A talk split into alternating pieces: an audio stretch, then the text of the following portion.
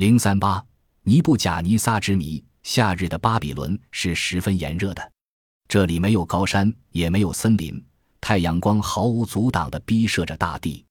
好久没有下雨了，热风吹裂了干燥的泥土，地里的庄稼开始枯黄了。但是，当人们抬头遥望巴比伦城的时候，只见空中花木层层，青翠碧绿，十分喜人。这是怎么回事呢？这里就是闻名全球的古代伟大建筑——空中花园。空中花园是怎样建造起来的呢？空中花园的缔造者是尼布贾尼撒，他是古代西亚新巴比伦王国最著名的国王，在《圣经旧约》里曾经多处提到了他的一些事情。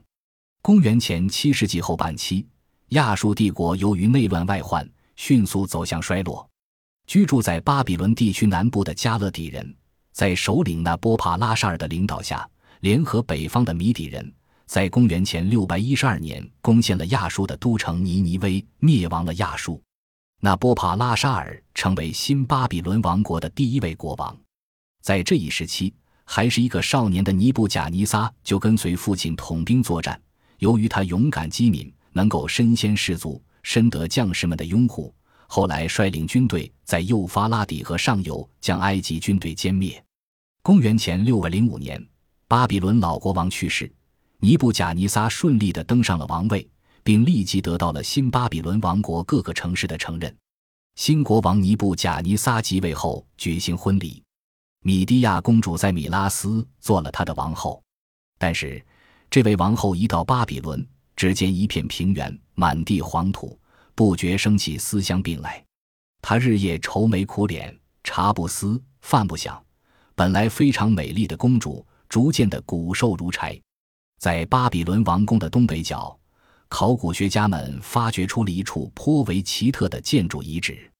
遗址占地一千多平方米，由四段缓坡构成，土台层层相叠，蔚为壮观。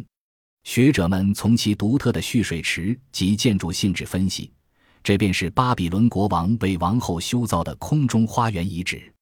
这一下可急坏了巴比伦国王。伊朗高原是王后的故乡，那里山峦起伏，森林茂密。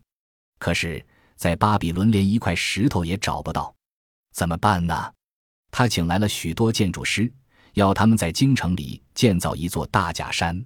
经过几年的营造，也不知花费了多少奴隶们的血汗，一座大假山终于造好了。空中花园里还建造着富丽堂皇的宫殿，国王和王后可以在这座宫殿里尽览全城的风光。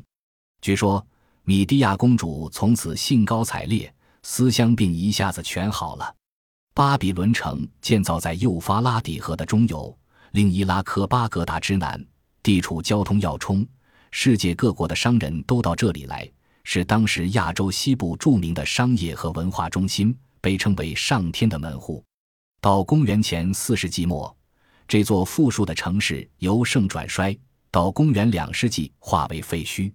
至于城内的空中花园，它的遗址近几年也已经被发掘出来了。这座大假山每边长一百二十多米，高二十五米。用石柱和石板一层一层向上堆砌，直达高空。当然，这些石头是从几百公里外运来的。假山分为上、中、下三层，每层铺上浸透柏油的柳条垫，以防渗水。为了防止万一，上面再铺两层砖头，还浇筑了一层铅。经过这些措施以后，才在上面一层一层的培上肥沃的泥土，种植许多奇花异草。这些花木远看好像长在空中，所以叫做空中花园。空中种了花木，浇水是个大问题。于是，尼布贾尼撒二世特意在顶上设计了机械的提灌设备，用螺旋泵不断地从幼发拉底河里取水。这在当时是一项多么艰难的大工程啊！虽然尼布贾尼撒二世巩固了新巴比伦王国的统一局面。为这一地区社会经济的发展创造了有利条件，在古代史上是一个有名的国王。但是对于犹太人来讲，尼布贾尼撒二世则是一个可怕的人物。这都源于历史上那次有名的惨痛的经历——巴比伦之囚。这是怎么一回事呢？登基以后的尼布贾尼撒曾对叙利亚、巴勒斯坦地区诸小国发动了一系列的征服战争，大马士革、西顿、推罗以及犹太的国王都被迫纳贡称臣。公元前六百零一年，尼布贾尼撒再度与埃及交战，这一次双方的损失都很惨重，新巴比伦军队不得不退回巴比伦。三年来一直臣服于尼布贾尼撒的犹太国王约雅敬，趁机脱离新巴比伦，投向了埃及。尼布贾尼撒在听到犹太国王投降的消息之后，大发雷霆，发誓要踏平耶路撒冷。公元前五百九十八年底，投降埃及的犹太国王约雅敬死去，他的儿子约雅金即位。尼布贾尼撒认为进攻犹太王国的时机已到。亲自率领大军攻向耶路撒冷，经过两个多月的围攻，在犹太内部亲巴比伦派的推动下，犹太国王带着所有的大臣一起出城投降。尼布贾尼撒废除了约雅金，封约雅金的叔叔为犹太王，并为其改名西底家，让他宣誓效忠新巴比伦王国，不得反叛。然后下令将犹太王室的大部分成员和犹太的能工巧匠一起押往巴比伦。临行前，又下令部下对耶路撒冷的神庙进行洗劫。公元前五百八十八年，埃及又向巴勒斯坦地区发动了的进攻。游吉国王西底家和这一地区其他臣服于新巴比伦的小国，这时纷纷起来响应埃及人。先知耶利米和一些亲巴比伦的犹太大臣不同意西底家向埃及靠拢的做法，劝他不要反对尼布贾尼撒。但是这一次，犹太人反对新巴比伦的力量显然占了上风。不久，尼布贾尼撒又率新巴比伦军队对耶路撒冷发动了第二次围攻。这次围攻历时十八个月，由于饥荒和内部分裂。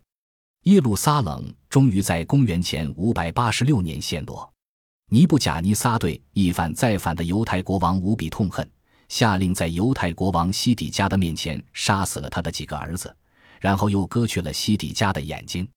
当已经双目失明的西底家押到尼布贾尼撒面前时，尼布贾尼撒对他说：“这就是你们背叛我的下场。”然后又下令用铜链锁着西底家，把他带到巴比伦去示众。耶路撒冷全城被洗劫一空，城墙被拆毁，神庙、王宫和许多民宅被焚烧，全城活着的居民几乎全被掳到巴比伦。这就是历史上有名的巴比伦之死。此后，尼布贾尼撒下令攻打重要的海港和商业中心——腓尼基城市推罗。推罗人坚决不投降。尼布贾尼撒对推罗的围攻长达十三年之久，以致一些新巴比伦的老兵头发都掉光了，军装由于长期不换，肩头都被磨破。最后，由于没有任何的外援，推罗不得不投降。在尼布贾尼撒统治时期，新巴比伦王国的政治相对稳定，经济生活繁荣。为了显示他的文治武功，尼布贾尼撒下令重修巴比伦城。其实，空中花园只是巴比伦城建设的一个组成部分。尼布贾尼撒把巴比伦城建成了当时世界上最大的城市。他新建、修复了许多宗教建筑，其中最著名的是巴比伦的马杜克神庙的塔寺及巴别通天塔。